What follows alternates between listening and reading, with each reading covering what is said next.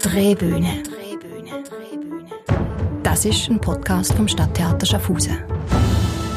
Herzlich willkommen, liebe Zuhörerinnen und Zuhörer, auf der Drehbühne, dem wöchentlichen digitalen Theaterpodcast aus dem Stadttheater Schaffhausen. Mein Name ist Jens Lampater und ich werde Ihnen in den kommenden 20 Minuten eine veritable Spezialität ans Herz legen können, nämlich die Oper Der Apotheker, welche im italienischen Titel Lo Speziale heißt. Der Apotheker aus der Feder des österreichischen Komponisten Josef Haydn. Unsere Gäste der Woche. Ja, hallo, mein Name ist Wolfgang Katschner.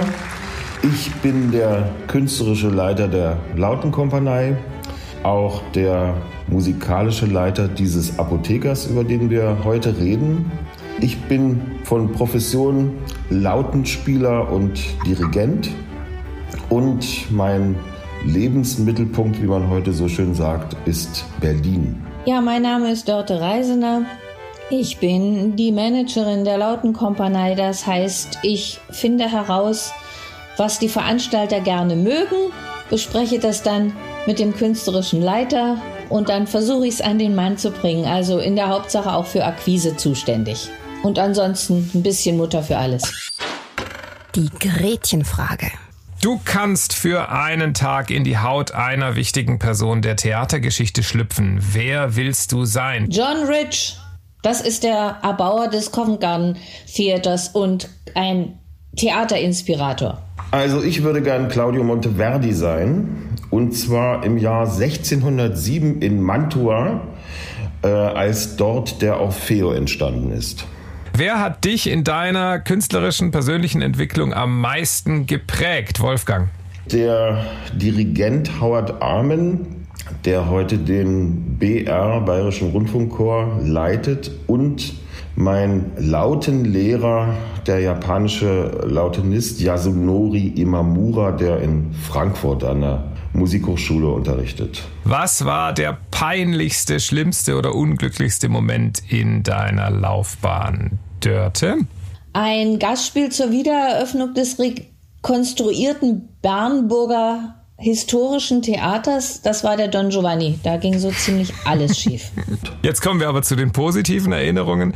Was war für euch der unvergesslichste Moment eurer Laufbahn auf der Bühne oder hinter der Bühne? Ein Moment, an den ihr euch immer wieder gerne zurückerinnert? Ja, das ist für mich ähm, ähm, die Premiere unserer Opernproduktion Rinaldo 2011 bei den Händelfestspielen im Goethe-Theater in Bad Lauchstädt, wo wir zum ersten Mal mit den Collars der Puppentheater aus Mailand zusammengearbeitet haben. Und äh, das war ähm, in diesen ersten Monaten und Momenten eine ganz überraschende Zusammenarbeit und dann ein unglaublich schöner, beglückender Premierenmoment eine Aufführung des Orlando im Potsdamer Theater, wo die Partie der Dorinda ausgefallen war. Also die Sängerin war erkrankt und für so eine seltene Dorinda-Partie hatten wir keinen Ersatz und ich bin eingesprungen ohne Kostüm, nur in Schwarz und habe das, was sie gesungen hätte, erzählt. Jetzt konnten wir unseren Hörerinnen und Hörern ja schon einiges über euch erzählen. Sie konnten einiges erfahren über euch. Ähm, wir haben noch eine weitere Frage und zwar, wir stellen jede Woche unseren Hörerinnen und äh, Zuschauerinnen und Zuschauern ähm, die Möglichkeit zur Verfügung, unseren Gästen direkt Fragen zu stellen. Die heutige Frage kommt von Lukas aus Schaffhausen. Die Zuhörerfrage. Was ist eigentlich schwieriger, Laute oder Gitarre spielen? Also ich würde sagen, es ist nicht schwerer, Laute zu spielen als Gitarre, weil ähm, auch die klassische Gitarre, wenn die gemeint ist, äh, eine sehr ähm, ja, eine sehr komplexe und sehr aufregende Motorik der rechten Hand erfordert. Ansonsten ist es so, wenn man das jetzt direkt vergleicht, die Technik der linken Hand ist gleich, bei Lauter und Gitarre und die Technik der rechten Hand, die Anschlagtechnik, die ist sehr anders. Und da gibt es auch unterschiedliche Spieltechniken und die Laute funktioniert im Grunde genommen als Instrument nur gut, wenn man historische Stil Spieltechniken benutzt. Die muss man lernen äh, und man braucht sehr viel anderes Wissen, Schon allein deshalb, weil alle Solomusik für Laute äh, in einer Griffschrift notiert worden ist, nicht in Notenschrift, in Tabulatur. Und dann gibt es noch viele andere Dinge. Das heißt, man kann bestimmte Dinge aus dem Gitarrenspiel benutzen, muss sehr viel, sehr, sehr, sehr viel Neues lernen. Aber jetzt schwerer zu spielen als die Gitarre ist die Laute nicht. Vielen Dank, Wolfgang Katschner, für diese interessante Erläuterung zu den Unterschieden der Spieltechnik bei Laute und Gitarre. Nachdem unsere Zuhörerinnen und Zuhörer euch nun etwas genauer kennenlernen durften, kommen wir endlich zum Stück. Der Apotheker, Oper von Josef Haydn.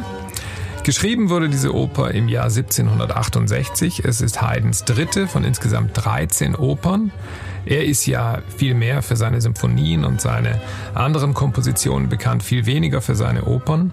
Haydn selbst kam 1732 in Niederösterreich zur Welt. Er lernte die Musik in seinem Elternhaus und war dann bereits im Alter von acht Jahren Chorknabe am Wiener Stephansdom. Er schrieb seine erste Bühnenmusik auch schon bereits 1750. Dann kam es 1761 zu einer für Haydn ganz wichtigen Begegnung mit dem Fürstenhaus Esterhazy. Das ist im Burgenland, unweit des Neusiedlersees. Da gibt es das Schloss Esterhazy. Und äh, an diesem Fürstenhaus, Schloss Esterhazy, war Haydn in den Jahren 1761 bis 1803 angestellt in verschiedenen Funktionen als Hofmusiker, als Kapellmeister, als Komponist im Dienst des Fürsten. Der Apotheker ist also in dieser Zeit entstanden und wurde 1768 auch in Esterhazy zum ersten Mal aufgeführt zur Einweihung des neuen fürstlichen Opernhauses, wohl anlässlich des Besuchs des Herzogs Albert Kasimir von Sachsen-Teschen, Palatin von Ungarn und seiner Gemahlin Erzherzogin Maria Christine. Also durchaus festlicher Rahmen mit durchaus prominentem Publikum. Weitere Aufführungen des Apothekers folgten dann in Wien 1770. Die Oper ist eine komische Oper, eine sogenannte Opera buffa, im Gegensatz zur damals weitaus verbreiteteren Opera seria. Einer der ganz großen Librettisten der Opera buffa ist Carlo Goldoni, zumindest in dieser Zeit. Äh, auch das Libretto von der Apotheker stammt von Carlo Goldoni, den viele Theaterbesucher, die nicht unbedingt in die Oper gehen, sondern eher ins Schauspiel gehen, natürlich über Stücke der Commedia dell'arte kennen, wie Diener zweier Herren oder Mirandolina. Ähm, wie kam es dazu, dass Goldoni so viele Opernlibretti geschrieben hat? Ja, also Goldoni war in Venedig. Ähm, das war natürlich ähm, im 18. Jahrhundert äh, in Italien eines der Zentren äh, für Oper, für Musiktheater. Und äh, er ist mit seinen Schauspielen schon sehr erfolgreich gewesen. Und konnte das sozusagen in die Musik übertragen und hat dann dort einfach äh, sehr viele Libretti für komische Opern geschrieben und auch ein bisschen äh, zur Entwicklung ähm, der Musik mit beigetragen. Ich habe das anhand eines äh, Komponisten ein bisschen beobachtet, weil wir vor vielen Jahren ein Stück von ihm gemacht haben, La Diavolessa, die Teufelin. Das ist eine Oper von Baldassare Galuppi äh, mit dem Goldoni in Venedig auch über mehrere Jahre zusammengearbeitet hat. Und der äh, Baldassare Galuppi hat in diesen Stücken zusammen mit Goldoni das sogenannte Kettenfinale entwickelt. Das ist also ein bisschen ähm, komischer Titel, ne, weil man denkt, alle Darsteller sind auf der Bühne irgendwie in Ketten. Äh, aber Kettenfinale bedeutet super lange ähm, Stücke am Ende eines Aktes, wo wie auf einer Kette aufgereiht ganz unterschiedliche Charaktere von Musik hintereinander in einem Finale spielen. Das kennen wir dann alle aus Mozart, Mozarts Opern, ähm, wo eben die großen Aktschlüsse vor allen Dingen im ersten und im zweiten Akt sind. Und das haben die sich im Grunde genommen, äh, Goldoni und Galuppi, aus meiner Sicht äh, zusammen ausgedacht. Ähm, und insofern war jetzt für die, sagen wir mal, es gibt ja auch andere Komponisten, ich habe das jetzt an dem äh, Galuppi ein bisschen festgemacht. Insofern war Goldoni schon eine sehr prominente und prägende Figur für dieses Genre in der Zeit. Mhm.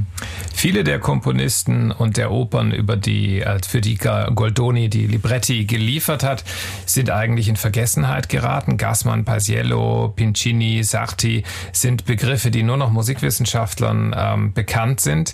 Bei Haydn ist es etwas anders. Das liegt aber auch nicht unbedingt an seinen Opern, sondern an seinen anderen Kompositionen. Man denkt an die Schöpfung und andere Werke. Warum denkst du, ist es auch so, dass die Opern von Haydn bis heute überlebt haben und wiederentdeckt werden? Liegt es an der Prominenz von Haydn als Komponisten oder liegt es an den Opern selbst? Also es liegt natürlich zum einen äh, an der, ich sage jetzt mal, Rezeptionsgeschichte und das bedeutet an der Position von Josef Haydn, den man ja auch für seine über 100 Sinfonien kennt und der einfach, äh, sagen wir mal, in, der, in diesem Begriff Wiener Klassik ja sozusagen eine feste Größe ist. Und dann hat er es natürlich einfacher, als unbekannte Komponisten, Gassmann oder Galuppi oder die anderen Namen, die du genannt hast, hat er es einfacher, einen Stand sozusagen im gespielten Repertoire zu bekommen. Insofern sind seine Opern nicht unbedingt, wenn nicht wahnsinnig viel gespielt, aber kommen schon immer mal vor.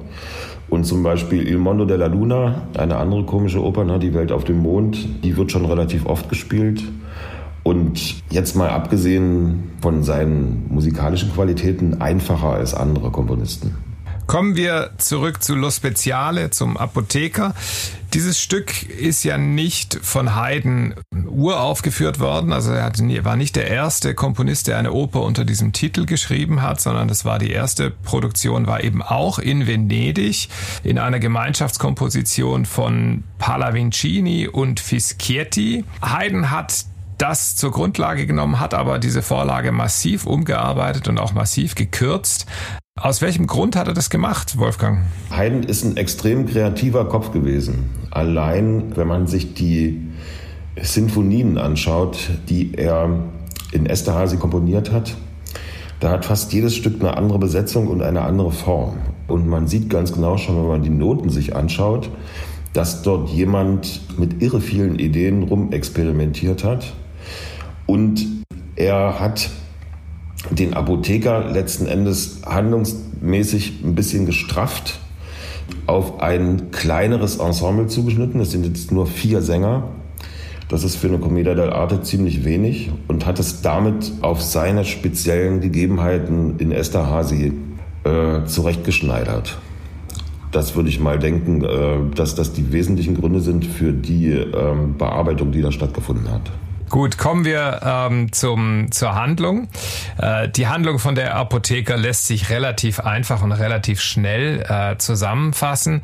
Es ist eine klassische Commedia dell'arte Handlung.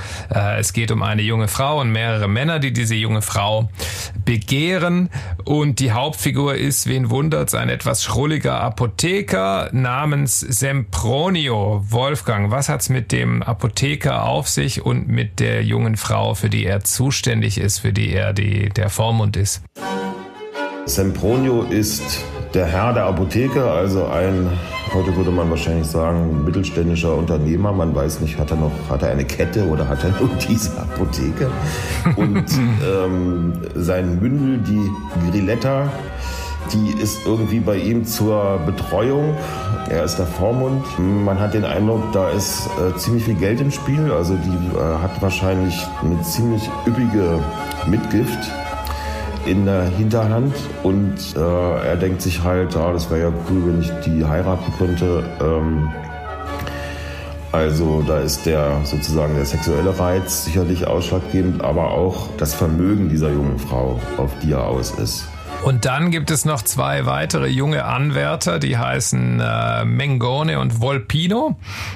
Ja, Mengone ist der, der Hausgehilfe, also der sozusagen der Geselle, würde man vielleicht in Deutschland sagen, äh, in dieser Zeit in der Apotheke. Der muss da die eigentliche Arbeit machen, weil Sempronio eigentlich nur äh, vor sich hinschwafelt und vor allen Dingen Zeitung liest. Äh, heute würde man sagen, er surft den ganzen Tag im Internet. Und die beiden jetzt der Gehilfe, der Geselle und die Grilletta sind eigentlich schon ein Liebespaar. Das erfährt man auch ziemlich am Anfang.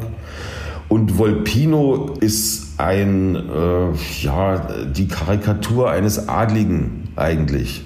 Da sind wir wieder in, diesen, äh, in, in dieser Zeit vor, vor der Französischen Revolution. Der ist eigentlich schon als Figur, ähm, wie gesagt, eine Karikatur. Und so äh, haben wir ihn auch gezeichnet. Und der möchte nun auch gerne an die äh, Grilletta ran, sicherlich aus denselben Gründen wie Sempronio. Und im Grunde ist es so, es gibt zwei ziemlich verbogene und karikierte Charaktere. Das sind der Apotheker Sempronio und der adlige Volpino. Und dann gibt es ein sehr klares, äh, ehrliches Pärchen. Das sind Riletta und Mengone, also das Liebespaar, die ähm, ganz natürlich und normal gezeichnet werden. Und aus diesen, sagen wir mal, äh, dramaturgischen Konflikt oder aus dem Konflikt zwischen den Figuren schöpft die Handlung ihre Energie. Das ist weniger die Erzählung äh, des Stoffes, das ist ja klar, die kriegen sich am Schluss und die beiden anderen müssen sehen, wo sie bleiben, sondern vielmehr der Weg dahin und wie eben die Figuren und ihre Wünsche und so gezeichnet werden. Und wir haben das auch in unserer Besetzung so ein bisschen nachgebaut. Griletta und Mengone sind ganz normal Sopran und Tenor. Aber die beiden anderen Rollen haben wir sehr zugespitzt besetzt. Der ähm, Sempronio ist eigentlich eine Tenorpartie, wird bei uns von einem Bariton gesungen, das bringt eine ganz andere Farbe. Und der Volpino, der Adlige, der wird oft, wenn, das Stück aufgeführt von den Mezzosopranistinnen gesungen, das ist bei uns ein Countertenor. Und damit sind die sozusagen schon vom musikalischen her so extrem gezeichnet, wie auch die Figuren an sich sind. Ich würde vielleicht gerne noch die Übersetzung erwähnen. Die klassischen Arien werden natürlich in italienischer Sprache gesungen, aber im Grunde genommen alle Rezitative und äh, die Finali werden in, in, deutscher Sprache gesungen, weil da auch das meiste passiert, also in Rezitativen sowieso, aber auch eben in den Finali. Und bei Goldoni sind diese, ist, ist der Text gereimt und Babette Hesse hat das ziemlich genial oder wirklich genial äh, übersetzt, nämlich auch in Reimen. Und ich habe also lange, wenn nicht überhaupt, zum ersten Mal eine dermaßen gute Übersetzung gehört, die, die diese Figuren eben so wie Wolf, von Wolfgang beschrieben, musikalisch auch vom Text her beschreibt. Und obwohl es ja alt ist, auf eine ganz ungewöhnliche Art und Weise heutig macht. Am Ende äh, darf Grilletta mit Mengoni den richtigen heiraten. Die beiden anderen Männer müssen gucken, wo sie bleiben, ganz genau. Die beiden anderen Männer akzeptieren ihre Niederlage und stimmen dann in den Chor mit ein. Die Liebe ist Sieger, so mancher wird klüger, doch andere verdummen. Sie müssen verstummen und fügen sich drein. Ähm, soweit ein erster Eindruck von Dörte Reisner und Wolfgang Katschner zur Oper Der Apotheker. Zu sehen im Stadttheater Schaffhausen am Dienstag, den 20. Oktober. Oktober um 19.30 Uhr. Bevor wir zum Schluss kommen, machen wir aber mit euch nochmal ein kurzes Spiel. Und zwar bei unserer Rubrik Zitat der Woche. In unserer Rubrik Zitat der Woche stellen wir unseren Gästen jede Woche ein berühmtes Zitat aus einem Werk der Theatergeschichte vor. Und unsere Gäste dürfen, müssen raten, aus welchem Stück dieses Zitat wohl stammen mag. Auf diese Bank Auf von Stein Bank will ich mich Stein. setzen. Sagt das. Auf diese Bank von Stein will ich mich setzen. Sagt diesen Satz. A. Graf Gloucester in Shakespeares Tragödie König Lear. Sagt das B. Wilhelm Tell in Friedrich Schillers gleichnamigem Drama Wilhelm Tell. Oder sagt das der Don Juan in Max Frischs Komödie Don Juan und die Liebe zur Geometrie? Ja, ich sag mal B. Ich habe keine Ahnung. Ja, ich würde auch B sagen. Wir sind ja in der Schweiz, also Wilhelm Tell. Ihr habt das beide phänomenal gut gemacht und richtig geraten. Es heißt, auf diese Bank von Stein will ich mich setzen, dem Wanderer zur kurzen Ruhe bereit. Das ist ein Zitat, eine kurze Reflexion des Tell vor dem ähm, epochalen äh, Attentat auf Heinrich Gessler äh, nachdem sich dann die Nachwelt die Frage stellt, ist er Freiheitskämpfer oder Terrorist? Nochmal zum Apotheker. Es ist ja eine kurzweilige Handlung, ähm, aber ihr habt das Stück ja nicht allein wegen der Handlung gemacht. Ähm, wahrscheinlich am ehesten zuletzt wegen der Handlung euch dafür entschieden, dieses Stück aufzuführen. Ähm, sprechen wir kurz über die Musik. Ähm, was ist so besonders an der Musik in diesem Stück? Ähm, äh, was sind die schwierigsten Stellen in diesem Stück? Ganz kurz auch wieder gesagt, die Musik hat einfach eine wahnsinnig hohe Qualität, wie man das von Haydn gewohnt ist. Ähm, er findet äh, einfach sehr schöne Formen äh, für, diese, für diese Komödie der Arte.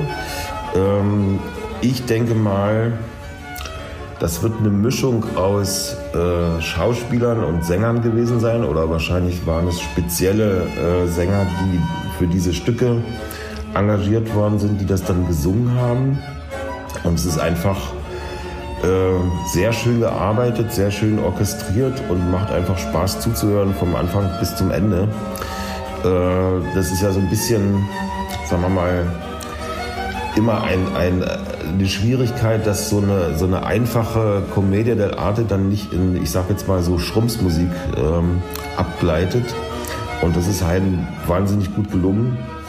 Rezitative sind auch sehr schön gemacht äh, und es macht äh, Spaß, sich das anzuhören, Spaß, das zu spielen. Vielen Dank. Wir werden jetzt auch ein kleines Klangbeispiel hören, einen Auszug aus der Ouvertüre von Lo Speziale der Apotheker zu erleben am 20. Oktober im Stadttheater.